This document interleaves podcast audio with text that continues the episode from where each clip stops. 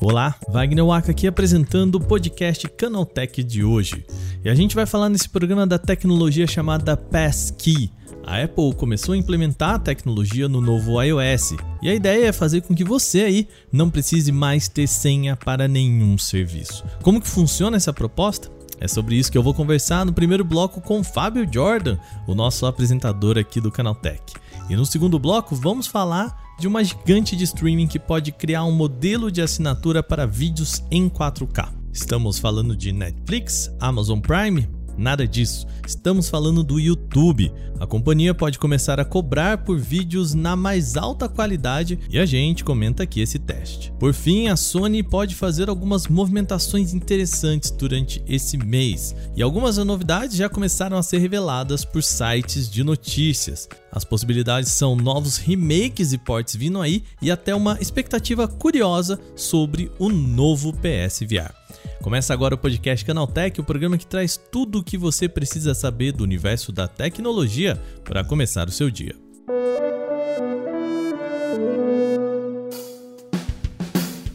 Olá, seja bem-vindo e bem-vinda ao podcast Canaltech, o programa diário que atualiza você das discussões mais relevantes do mundo da tecnologia. De terça a sábado, a partir das 7 horas da manhã, a gente tem os três acontecimentos tecnológicos aprofundados aí no seu ouvido. E a gente já lançou por aqui também o Vale Play, o nosso programa de domingo. E nesse domingo a gente falou sobre a série She-Hulk, ou melhor, a Mulher Hulk que o Durval me ouvi falar She-Hulk mais uma vez, ele me bate aqui no Canal Tech. Bom, a gente fala sobre a série, sobre as polêmicas, o que, que você pode esperar para o futuro da Marvel nos streamings. Vai lembrar também que a gente tem de segunda-feira o nosso Porta 101 e nessa semana a gente está falando de dublagem de games com duas pessoas super legais. Uma delas é a Thaís Durães, que já dublou uma série de games e também dirigiu alguns deles. Outro é Júnior Nanete, você que provavelmente conhece o universo da tecnologia, ele lá do Loop Infinito, mas cujo trabalho oficial mesmo é com a dublagem. Eu bati um papo com eles sobre a profissão, como que você entra nesse meio e também quais são as particularidades. Então, lembre-se aí, vai, segue a gente no seu agregador para receber sempre episódios novos e aproveita para deixar uma avaliação para a gente por lá.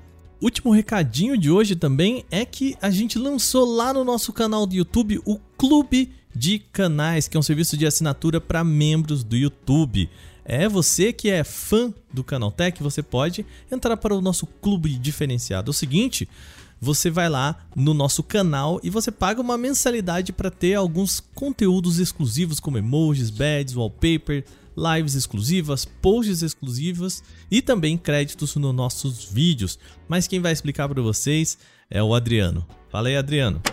Você aí, canal Techer, em breve vai ter a opção de ser literalmente um canal Techer oficial aqui do canal. Vocês poderão se tornar membros aqui do canal Tech o que que é? É o clube exclusivo de assinantes aqui do Canal Tech. Quem quiser nome no final do vídeo citando os membros. Wallpaper mensal exclusivo. Participar das lives da gente escolhendo produtos para destruir e também outras pautas super legais aqui do canal. Estelo de fidelidade, emojis exclusivos para destacar você aqui embaixo nos comentários e também posts exclusivos da comunidade. Já sabe, então fique ligado que você poderá ser um membro oficial aqui do Canal Tech.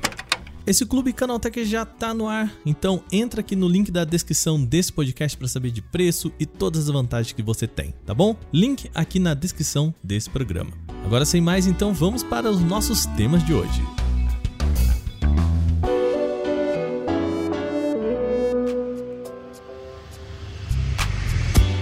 Passkey é uma tecnologia que promete acabar com as senhas em serviços pela internet. Em junho desse ano, durante a Worldwide Developers Conference, a Apple disse que começaria a implementar essa tecnologia no iOS 16. O novo sistema operacional chegou e com ele já começaram também a aparecer alguns logins com esse modelo. Tá, mas é completamente sem senha mesmo? O nosso apresentador Fábio Jordan fez uma pesquisa profunda sobre o tema e vem conversar comigo agora no nosso podcast Canaltech de hoje. Fábio Jordan, aqui no nosso podcast Canaltech, só nos computers, meu querido, como é que tá? Salve, salve, tamo aí só nos computers, com muitas novidades aí, a área de tecnologia não para e tamo aí para trazer mais informação pra galera. Não para. A gente aqui na correria essa semana, muita coisa acontecendo, então vamos lá. Jordan, você tá inteirado sobre esse assunto que a Apple apresentou aí. É, não, é, vamos lá, né? A Apple trouxe o assunto para cá, mas não é só ela que tá falando sobre isso, né? O que, que é o Passkey? Conta o pessoal um pouquinho, quem nunca ouviu esse termo, de onde vem isso? Maravilha. É, esse, essa tecnologia já surgiu faz algum tempo, né? A ideia, na verdade, não é da Apple, mas a Apple acabou ganhando a fama por essa novidade porque, de fato, ela meio que introduziu ao público é, de forma inédita, né? Então ela anunciou isso já no começo do ano, que seria parte do iOS 16, do novo macOS, também viria para iPad e tudo. É, e agora que chegou o iPhone 14, chegou o iOS 16 junto, e com isso temos essa possibilidade. Poucos serviços estão usando porque ainda tem uma série de ajustes a fazer. Mas indo por partes, o que seria o Passkey? O Passkey é o mundo da segurança sem senha. É, então, em vez de você ter que memorizar uma senha para cada um dos seus e-mails, né? Tem muita gente que tem mais de uma conta de e-mail, às vezes tem conta de banco, né? Pô, banco tem três senhas às vezes, né? Uma para você fazer transação online, outra para o aplicativo, outra para o caixa eletrônico. Então, a gente tem um volume de senha muito grande. E a ideia das pesquisas é você eliminar o uso de senhas. E aí você pensa, né? Pô, mas não vai ficar inseguro isso? Não, porque na verdade a ideia aqui é trocar a senha por um método mais seguro, obviamente. E o método mais seguro é a sua própria biologia. Então, seria a sua digital ou então o seu rosto que vão autenticar o login.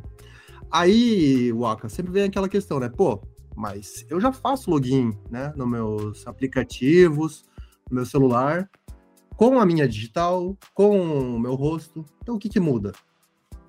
Muda o seguinte, atualmente, quando no, aplicativos que você usa, né, quando você vai fazer o processo de cadastro, você digita um nome de usuário e uma senha. Sempre consiste nisso. E em geral tem mais campos ainda, né? Um e-mail, data de nascimento, outros dados para dar uma segurança a mais. Depende da segurança do aplicativo, né? Isso, exato. Mas sempre tem uma série de campos. Porém, todos eles necessitam de uma senha. Por quê? Quando você digita essa senha no seu celular ou no seu computador, essa senha vai ser criptografada, ou seja, ela vai virar um código cifrado que outras pessoas que tiverem acesso a esse código cifrado, né, um hacker interceptou a comunicação entre você e o banco. Você acabou de fazer o login. Ele vai pegar um código cifrado. É muito difícil ele conseguir decifrar isso ali, né? Por quê? Porque é um código que passa por uma série de etapas para se tornar um, de fato, algo mais seguro e evitar justamente essas brechas. É, e aí, essa senha cifrada vai até o servidor do banco e lá o servidor do banco vai fazer o processo inverso para entender que, de fato, a sua senha bate com o que você inseriu na hora do cadastro. Então, é, é, complexo, mas também não é tão complexo assim, né? Porque toda a complexidade está nesse processo, nessa comunicação. Para a gente, usuário, é sempre tipo, ah, digitei a senha, o banco aceitou, pude acessar a minha conta, acabou, né? Porém, é, o que acontece? Tem muito golpe na internet, né? A gente no Canal Tech vive divulgando isso no site, é, falando sobre phishing, tem essa, esse som de parece uma pescaria, e de fato é mais ou menos isso. É o cara te pescando por um site enganoso. Então o cara vai e criou um site igualzinho do seu banco. E aí ele te mandou um link, o domínio é muito parecido e tudo, você é, recebeu um e-mail lá falando que tá negativo o teu saldo. Você clicou, digitou o teu login e bem no fim não era o site do banco. Porém, você forneceu os teus dados para um passou, criminoso. Né? É. Exato. Fora isso, tem muito caso de é, servidores inclusive servidores famosos, né? Não, não, é de hoje que grandes empresas sofrem ataques e acaba vazando um monte de nome de usuário, um monte de nome de senha. Então, tudo isso acaba facilitando o trabalho para os criminosos, né? É claro que se você usa métodos de segurança com duplo fator de autenticação, né? Aqueles aplicativos que você vai receber uma senha a mais, ou você vai receber alguma informação no seu e-mail, ou via SMS, tem uma série de é, alternativas para você deixar o seu login mais seguro. De qualquer forma, ainda acontece de muitas senhas hoje serem muito simples, né? Sequência numérica, 1, 2, 3, 4, 5, 6, data de nascimento. Então, são dados muito fáceis para os criminosos. E aí, a sugestão desse consórcio, que inclui aí a Apple, a Microsoft, a Google. Então, para você que usa o Windows, usa o Android, também vai chegar esse mesmo método de é, segurança nos seus dispositivos. É, e para burlar isso, então, agora, em vez de você ter que digitar uma senha no seu cadastro, Com a passkey você vai digitar um nome de usuário, tá? O nome do usuário é Wagner Waka.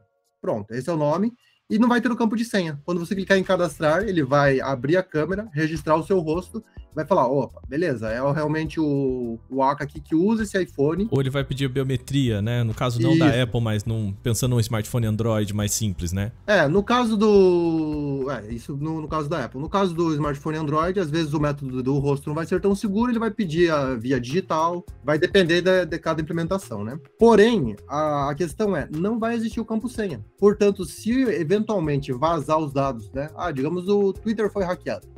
Vazou teu nome de usuário. Mas o criminoso ele não tem como inserir um login ali. Se não for você presencialmente na frente da câmera, não vai conseguir fazer o login. Então é mais ou menos o seguinte, assim, pensa você tá indo num, ah, sei lá, numa balada aí, né? Um clube dançante. Jovem, né? Muito jovem isso, Muito né? Muito jovem. Normalmente a entrada para o clube exige que você entregue um papelzinho com uma senha, tá? A senha é Le Figaro. Aí você entregou, beleza. O segurança vai falar, não, pode entrar, beleza. Já com o Passkey, não existe mais essa senha. O Passkey, você chegou na, na balada, ele vai pegar uma lista de, rosto, de rostos que podem entrar, vai falar, opa, Wagner Waka, tô vendo aqui a sua foto, é você que tá aqui na minha frente, então você tá liberado para entrar. Acabou. Porque, do contrário, se chegar outra pessoa e falar, não, eu sou Wagner Waka, mas daí ele não tem a sua cara, é totalmente diferente, ele vai falar, não. É, se chega o Jordan lá e, e com a minha senha, o Jordan entra. Né? É, eu, não, eu entro lá e falo que sou o Wagner Waka, né? Uhum. Que não vai ter a senha. É, num, num, num, no, na nossa primeira, nosso primeiro exemplo aqui, de fato, eu chego e falo, ó, eu sou o Wagner Waka e essa aqui é a senha, ó, Le Figaro. Pronto. Você, eu consigo entrar no teu lugar. Agora, no segundo momento em que eu falo, eu sou o Wagner Waka, mas ele tem uma lista dos rostos das pessoas que podem entrar, ele vai ver que não é. Entendeu? Então, é mais ou menos essa analogia que é, é, legal de propor, porque esse é o método de segurança. Então, não é o que você usa hoje. Não se engane, não vai. Não é porque hoje você já usa digital, usa o rosto, que vai ser a mesma coisa. Vai mudar porque é, vai ficar mais seguro de fato. É, né, Jordan? Assim, a gente tem a impressão de que a biometria substitui a senha, mas o que a biometria faz é completar a sua senha automaticamente hoje, né? Exatamente. É isso que acontece. Completa o, usuário e senha automático para você e manda informação, né? O que a, o, o no, no contrário, ele elimina essa senha, né? E, cara, esse é o desafio, né? Porque, assim, a gente precisa que todo mundo combine que não vai haver senha. Porque se eu tenho a senha do banco no banco, mas eu não tenho na Apple, a vulnerabilidade ainda existe, né? Esse é o problema, né? Então, atualmente a gente já tem esse método de segurança dos bancos, né? Que você chega no caixa e só coloca o seu dedo. Uhum. Você não precisa digitar senha, ele não, comple não completa nenhum, nenhuma senha ali na sua tela. Ele realmente identifica, opa, esse dedo aqui é do Wagner Walker, então eu vou liberar o acesso à conta. Que não tem como outra pessoa ter a sua digital e chegar ali e acessar os seus dados, né? É, e de fato vai, é, vai ter que ser isso, vai ter que haver uma combinação entre os diferentes serviços, aplicativos, é, então, vai levar um tempo para implementar. É, e também é importante a gente enfatizar assim que agora com o iOS 16 já estão aparecendo alguns aplicativos. Com o tempo, é legal que apesar de ah, o Uber, vamos, vamos supor, o Uber implementou no iOS 16. Quando a Google lançar o mesmo recurso no Android, a Uber só vai só transferir vai liberar, o, né? o, método de, de, de segurança. Uhum. Então acaba sendo bem fácil para as próximas desenvolvedoras que implementarem. É, e outra dúvida que surge, que é interessante que você falou, é se, ah, por exemplo, eu tenho um iPhone, mas eu estou na casa de um amigo. E eu quero muito logar no Twitter na casa dele aqui, mas o PC dele é Windows. E aí, como é que eu vou fazer? Porque eu não tenho mais minha senha.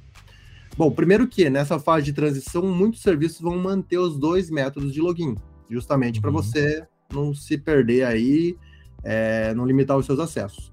Segundo que em muitos casos, você tá com o seu iPhone. Chegou na casa do seu amigo, ela queria logar no PC aqui dele, mas é o Windows. Quando você clicar em Passkey, dentro da conta do Twitter, ele vai te gerar um QR Code. Aí você aponta a câmera do celular para o Windows e o iPhone vai reconhecer que ele está solicitando a sua Passkey, verifica o seu rosto e retorna para o servidor do Twitter falando, não, realmente é ele ele autenticou via iPhone. Então, existem alguns métodos, né, que estão sendo implementados que vão acontecer na, nas demais marcas. Então, é, é, claro que é difícil da gente compreender no começo, fica muita dúvida, né? Mas eles já pensaram em várias estratégias justamente para ser o mais cômodo possível é, para os usuários, né? É, e, e até causa muitas, muitas inseguranças, né? A pessoa falando assim, ah, mas e se é, a câmera do meu celular quebrar, ou, ou se a biometria do meu celular quebrar? E o que a gente tem que entender também é que, cara, se o touch do seu celular quebrar hoje, você não põe senha em nada também, né? Então, assim, é, a gente é, não pode contar com. Hoje mesmo a gente tem algumas, algumas falhas que podem acontecer já nesse sentido. Mas, né, Jordan, eu acho que é importante a gente ressaltar que essa mudança ela vem para tentar corrigir um problema que a gente, como usuário, a, a, cria, né? Que é de ah, você coloca a mesma senha para 23 serviços, você coloca uma senha que é 1, 2, 3, 4 no seu celular, você coloca uma senha que é o aniversário, seu aniversário, que se a pessoa pegar a sua carteira junto com o seu celular, tem a sua senha ali, né? Então. Exato. E ainda a pessoa ainda não coloca um segundo método de autenticação, uhum. que é justamente uma etapa que vem para isso, né? E as empresas querem evitar esse tipo de brecha, porque não é prejudicial só para o usuário, né? É prejudicial para a marca também, né? Porque uhum. justamente, se você colocou uma senha fácil no banco, alguém conseguiu entrar na sua conta, aí você vai querer reclamar com o banco, aí vai gerar um processo.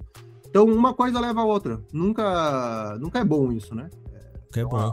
A segurança tem que ser reforçada. Jordan, você chegou a falar que algumas, alguns serviços já estão usando isso. Você tem aí de cabeça alguma, alguns apps que já estão usando? Você tem noção de mais ou menos assim, qual que é a expectativa para que a gente consiga ver isso espalhando mais? Já existe isso, né? Quando que vai chegar para o pessoal mesmo, né? Fora do iPhone, claro, né? Perfeito, perfeito. É, eu lembro que saiu é, esses tempos um aplicativo chamado Kayak, eu acho que ele tem no Brasil.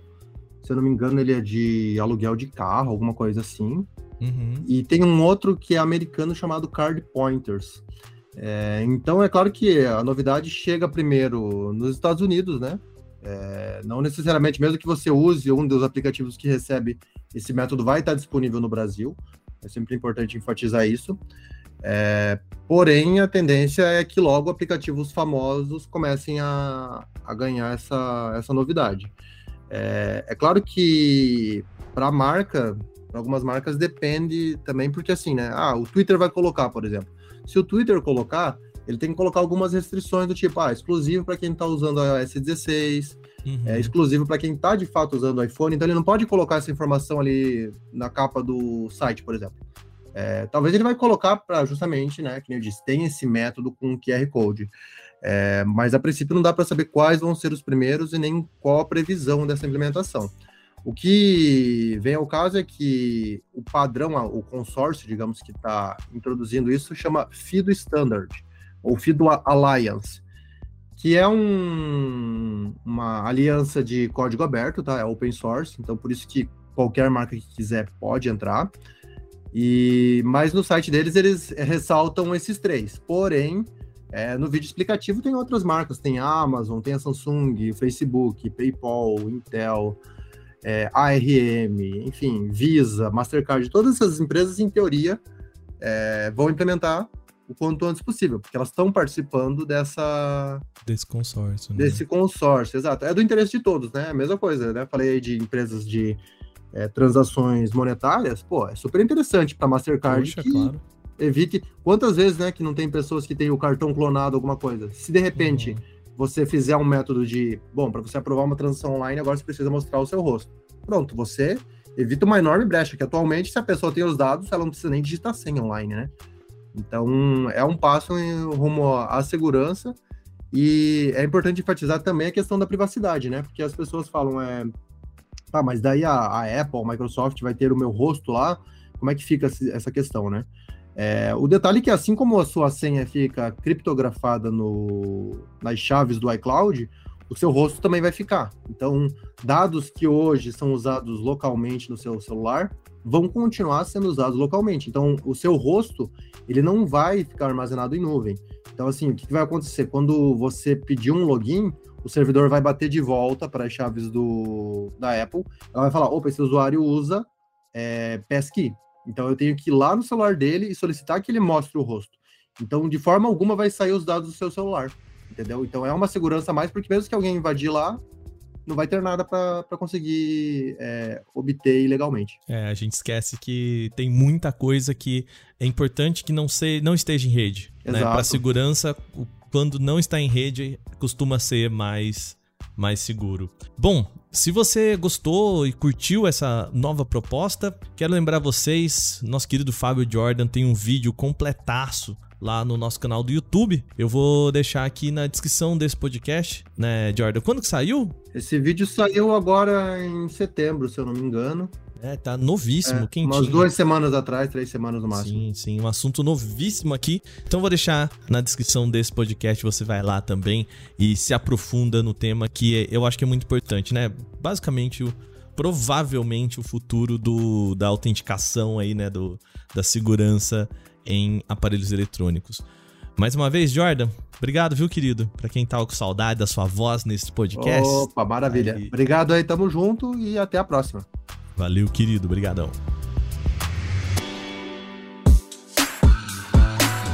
Segundo bloco agora, vamos falar de YouTube. Um grupo de usuários no subreddit da rede social está compartilhando imagens que mostram uma possível cobrança para rodar vídeos em resolução 4K. Nas telas compartilhadas por lá, os usuários entraram no menu de escolhas de qualidade de vídeo, aquela que tem as opções 720p, 1080p, que é o Full HD, e 2160p, que é o 4K. Só que ali abaixo do botãozinho que permite você colocar o 4K tem escrito lá Premium, toque aqui para fazer o upgrade, ou seja, essa opção aponta que para assistir ao vídeo em 4K é preciso fazer parte do YouTube Premium, ou seja, pagar por isso. Esses casos passaram a aparecer no último mês e sugerem um teste da empresa com alguns clientes. Eu mesmo testei entrar no mesmo vídeo das imagens do Reddit para conferir e para mim a opção de 4K aparece sem custo adicional. Só que tem uma série de imagens lá falando que precisa pagar para ver o vídeo em 4K. A assinatura Premium referida nas imagens é a mesma que retira anúncios da plataforma YouTube Premium e dá outros benefícios para os usuários. Portanto, a opção do 4K poderia ser uma adição a esse pacote que já existe. Esse movimento ainda não foi confirmado pelo Google, o que quer dizer que você aí não deve ter que pagar ainda para assistir a um vídeo em 4K, pelo menos por enquanto. Contudo, esse pode ser um teste possível que chega a um contexto de corte do Google, principalmente em relação ao seu braço de entretenimento. Não à toa, a empresa anunciou o fechamento na semana passada do Stadia, ou seja, do seu braço de games, também com uma proposta de cortar custos. Procurado, o Google simplesmente disse que ainda não tem nenhum anúncio a fazer nesse sentido.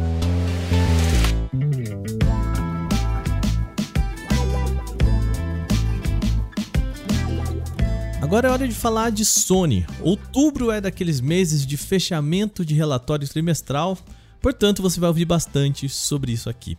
E a gente vai começar pela Sony. A empresa ainda não revelou seus números oficiais, mas alguns jornalistas disseram já ter tido acesso a alguns conteúdos antecipados. O primeiro deles é que a empresa deve continuar investindo em remakes e ports dos seus grandes títulos.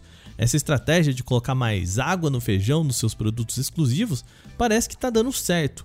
A gigante lançou recentemente o remake de The Last of Us 1, que vai funcionar também para manter a marca em alta até a chegada da série com a HBO. Nos próximos meses também tem dois produtos antes exclusivos para consoles que vão chegar aos PCs. Uncharted 4 vai ganhar um port para o Steam e Sackboy, primeiro jogo lançado no PlayStation 5, também vai ganhar a versão para PC. E não deve parar por aí, tá? Segundo uma reportagem da Video Games Chronicle, a Sony está desenvolvendo um remake de Horizon Zero Dawn para PlayStation 5. Além disso, as fontes do site também disseram que tem uma versão spin-off focada em multiplayer também de Horizon Zero Dawn sendo produzida. A previsão de lançamento seria em 2024, o que também bateria com uma possível estratégia para TV, como aconteceu com The Last of Us. Atualmente, a Sony fechou um contrato com a Netflix para o desenvolvimento de uma série de Horizon. A empresa ainda não confirmou esse remake. O próximo relatório da Sony também pode dar uma dimensão dos próximos passos da empresa. Provavelmente a companhia vai falar para os seus investidores sobre os resultados de colocar seus jogos exclusivos no PC, bem como de relançar novas versões de seus antigos títulos. E outro dado interessante que pode aparecer nesse relatório é a expectativa da Sony sobre o lançamento do novo modelo de óculos de realidade virtual, o PSVR 2. De acordo com a Bloomberg, a gigante está planejando fabricar 2 milhões de unidades de headset até março de 2023. O dado deve aparecer nesse relatório, uma vez que março de 2023 é o fim do ano fiscal da empresa. A Sony teria iniciado já a produção em setembro e não estaria enfrentando problemas na oferta de componentes. Historicamente, a Sony demora quase um mês para consolidar seus números antes de apresentar ao público. A reunião do relatório trimestral está agendada para 1 de novembro no site da empresa, então a gente ainda vai ter que esperar mais um mêsinho para ter acesso a esses dados. Agora terminadas as principais notícias de hoje, vamos para o nosso quadro Aconteceu também.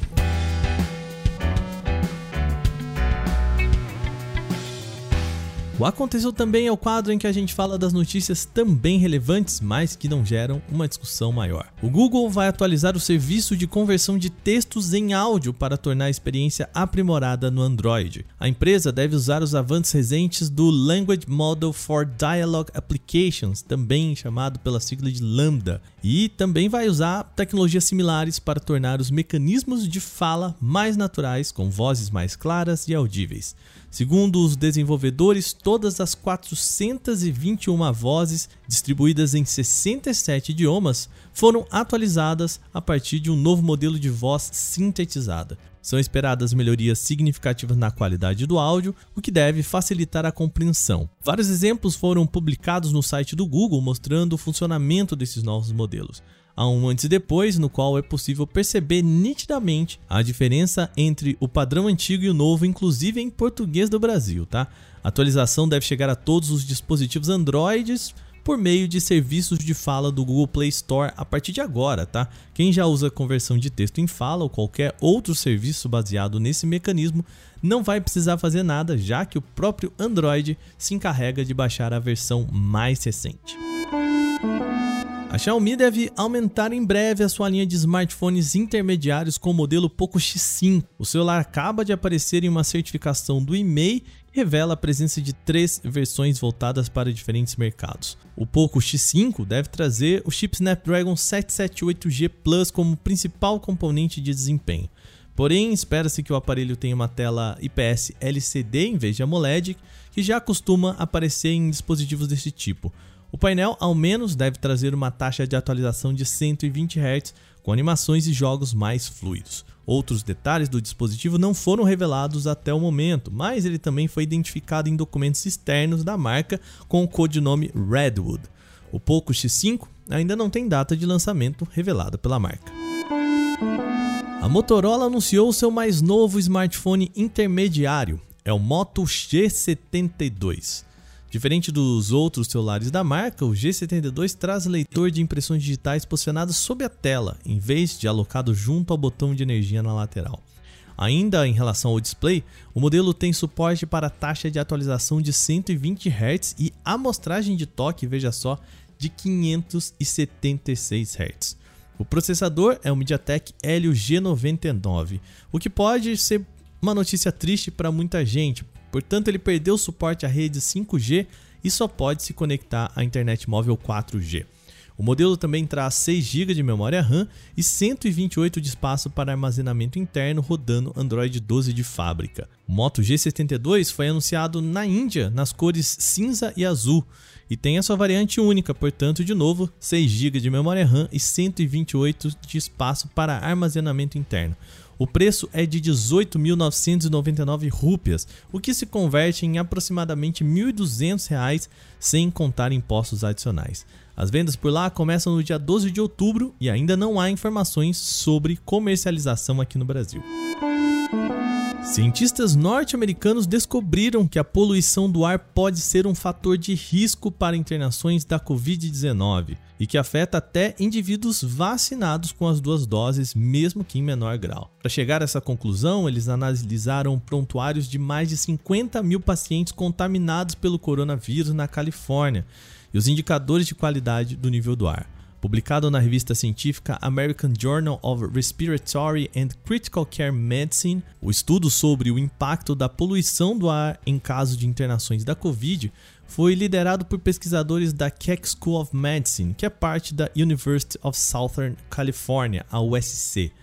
Na primeira parte do estudo, o grupo de pesquisadores analisou prontuários médicos de 50.010 pacientes diagnosticados com a Covid-19 e que tinham mais de 12 anos.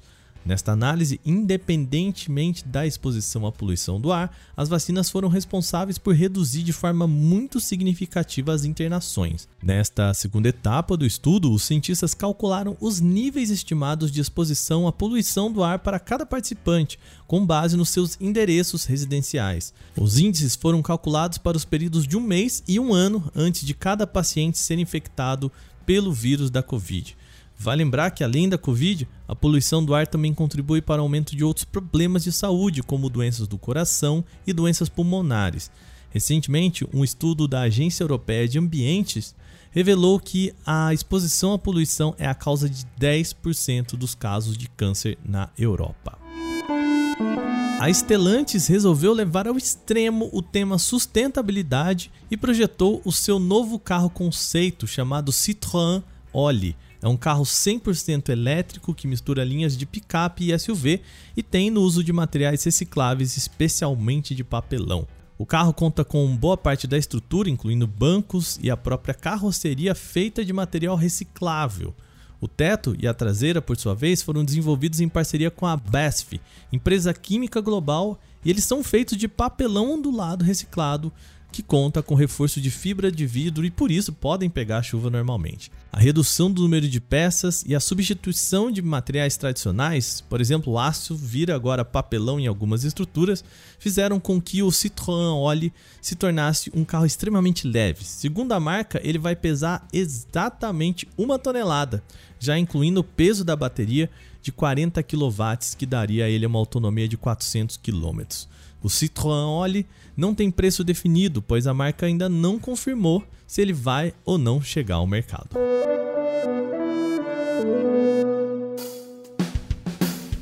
Com essas notícias, o nosso podcast Canaltech de hoje vai chegando ao fim. Lembre-se de seguir a gente e deixar aquela avaliação em seu agregador de podcast se você utiliza um. É sempre bom lembrar também que os dias da publicação do nosso programa são de terça a sábado com as três notícias mais importantes do seu dia e também de domingo com o nosso podcast de entretenimento Vale Play. Sempre às 7 horas da manhã já tá lá para acompanhar o seu café. Esse episódio foi roteirizado, apresentado e editado por mim, Wagner Waka, com a coordenação de Patrícia Gnipper. E o nosso programa também contou com reportagens de Alveni Lisboa, Vinícius Mosquen, Gustavo de Liminácio, Fidel Forato e Paulo Amaral. A revisão de áudio é da dupla Gabriel Rime e Mari Capetinga, com trilha sonora de criação de Guilherme Zomer. Agora a gente vai ficando por aqui. Amanhã tem mais no nosso podcast Canaltech. Até lá. Tchau, tchau.